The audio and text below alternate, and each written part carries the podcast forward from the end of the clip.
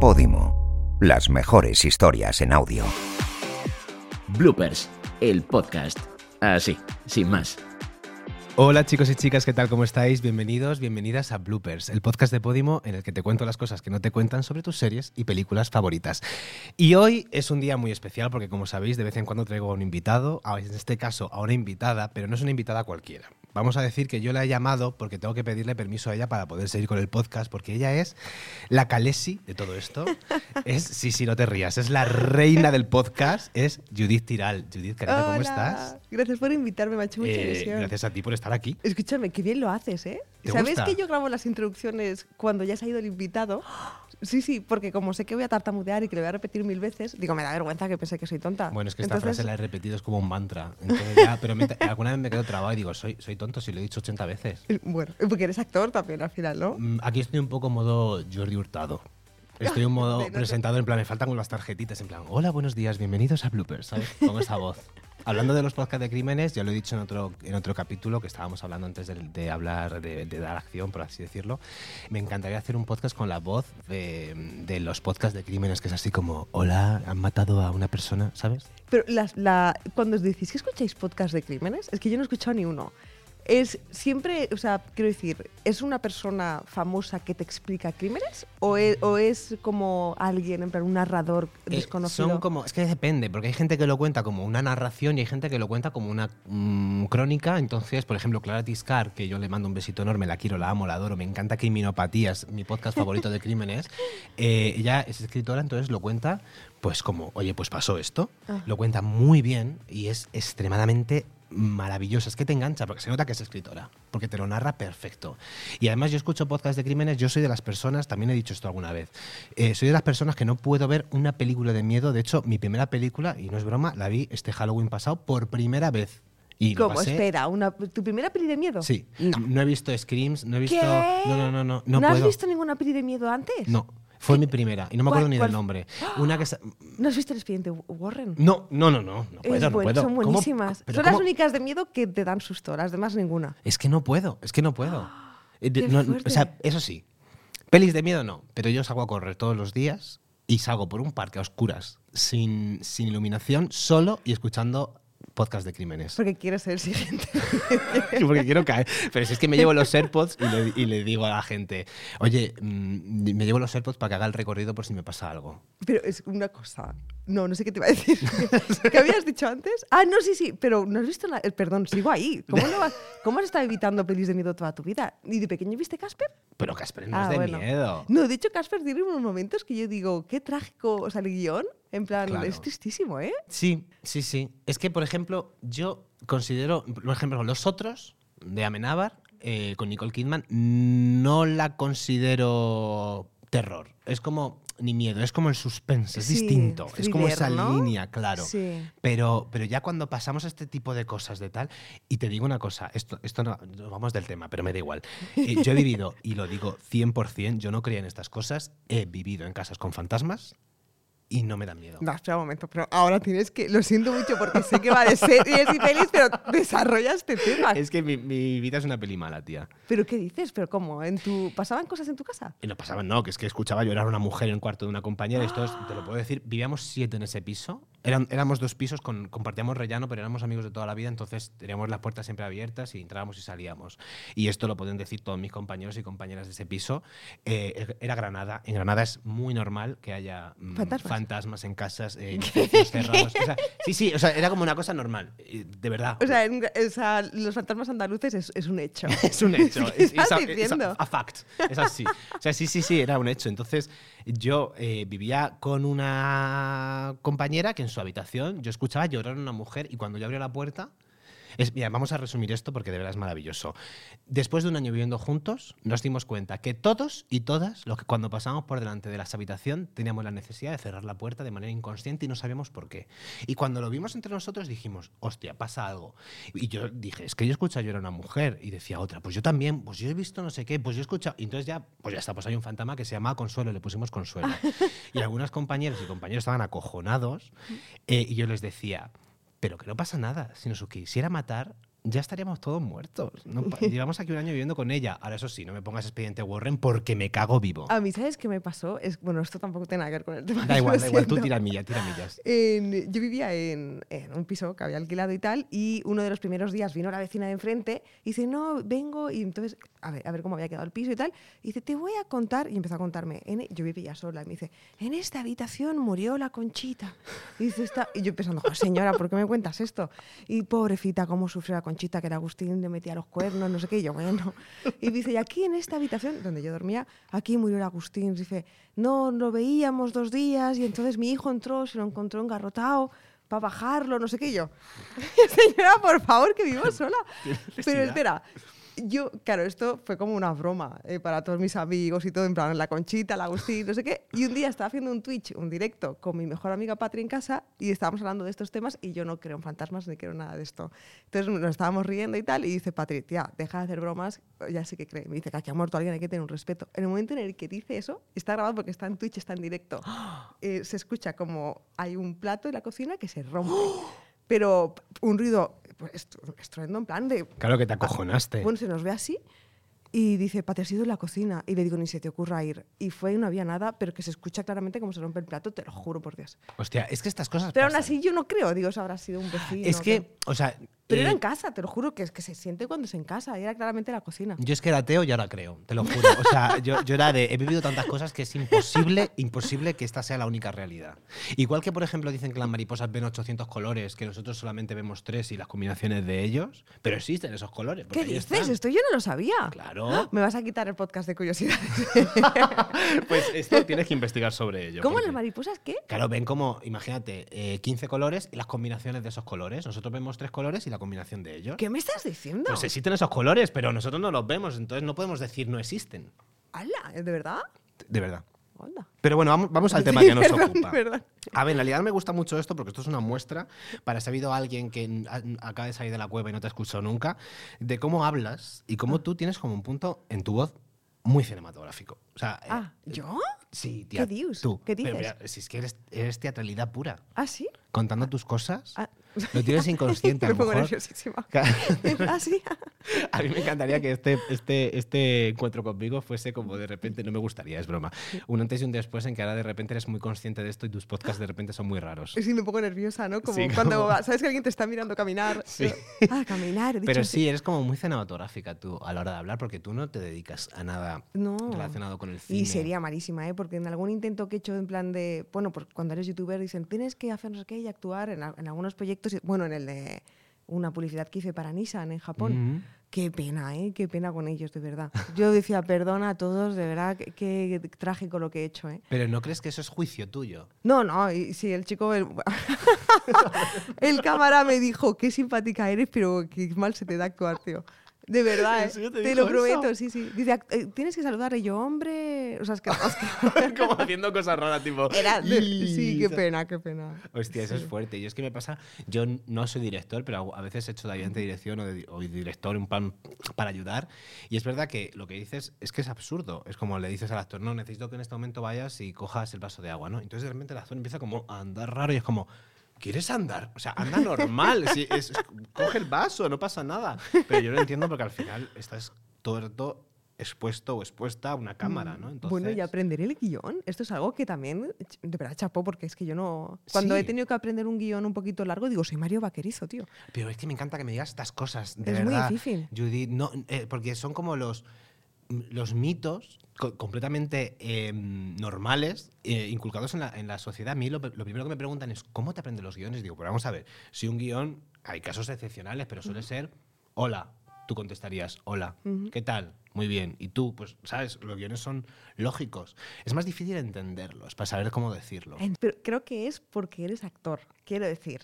Porque estás acostumbrado ya a memorizar. Pero yo todo lo que es memorizar así, Mm. tal cual, palabra por palabra, me parece Puede ser, puede ser. complicadísimo, de verdad. Pero cuando haces tú los podcasts de curiosidades, Sí, mm, tengo el guion delante. tienes el guion. Y lo actúo y parece que esté como... Hay gente que me dice, anda, no tienes guion, ¿no? Y te lo aprendes de memoria. Y no, no. va- O sea, además tengo un- la aplicación esta del teleprompter. Ya.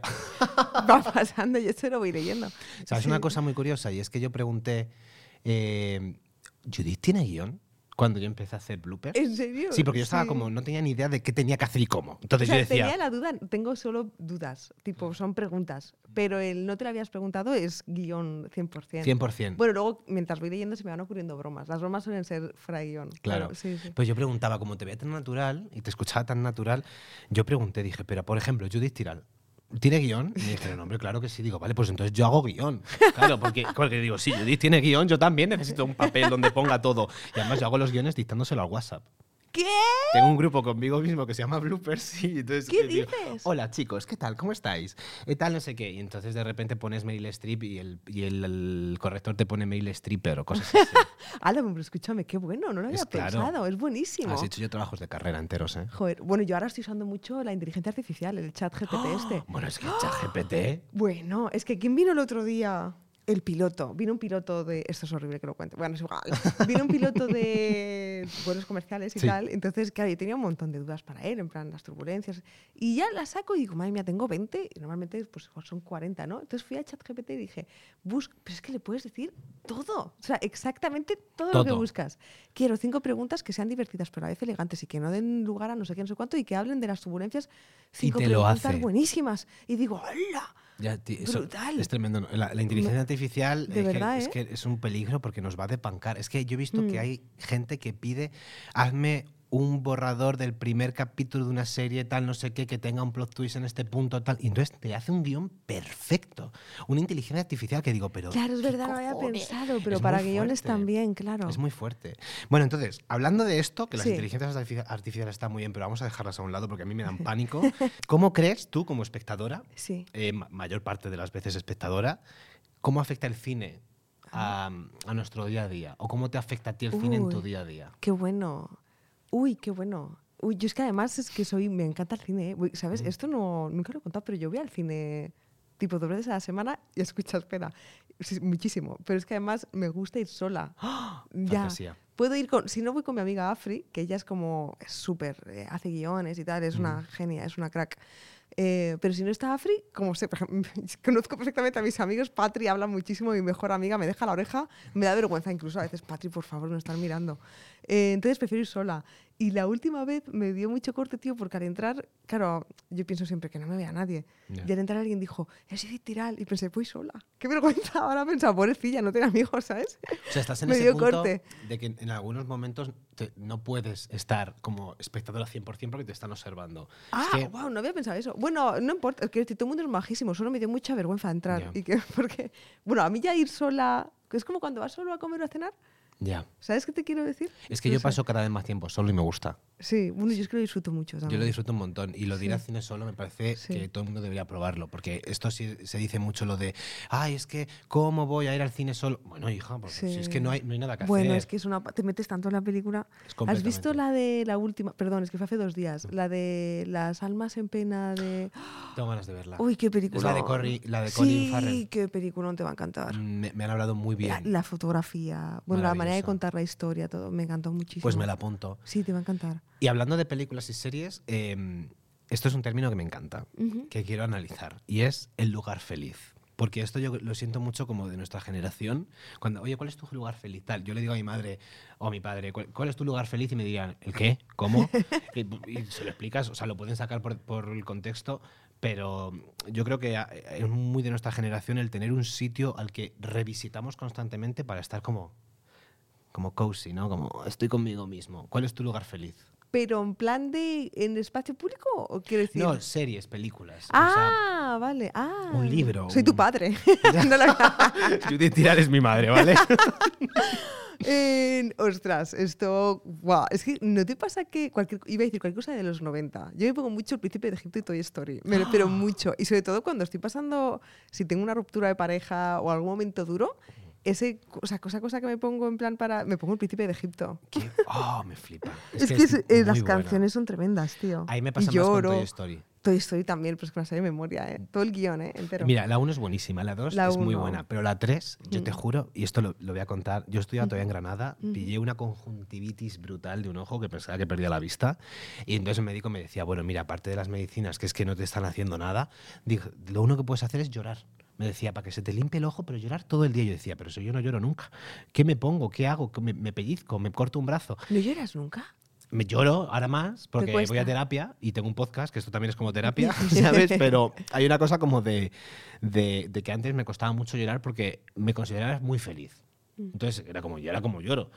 Me ponía todo esto lloro. una y otra y otra y otra, así. Y, y Y lloraba, y sí. lloraba, y lloraba, y lloraba. Es que ese momento que se cogen así las manitas para irse a la incineradora y tal, todos juntitos, en plan, yo decía, tío, Uy, es, es durísimo. es muy duro. Me resulta súper curioso cuando alguien me dice que le cuesta llorar. Pues yo lloro un montón cada día. Yo, yo Aún siendo feliz, ¿eh? o sea, todo me igual me emociona un cuadro. Te lo juro, es cosa súper. Soy hipersensible, tío. Soy horrorosa. No sé, no de sé. verdad. Eh, Es verdad que ahora lloro mucho más, ¿eh?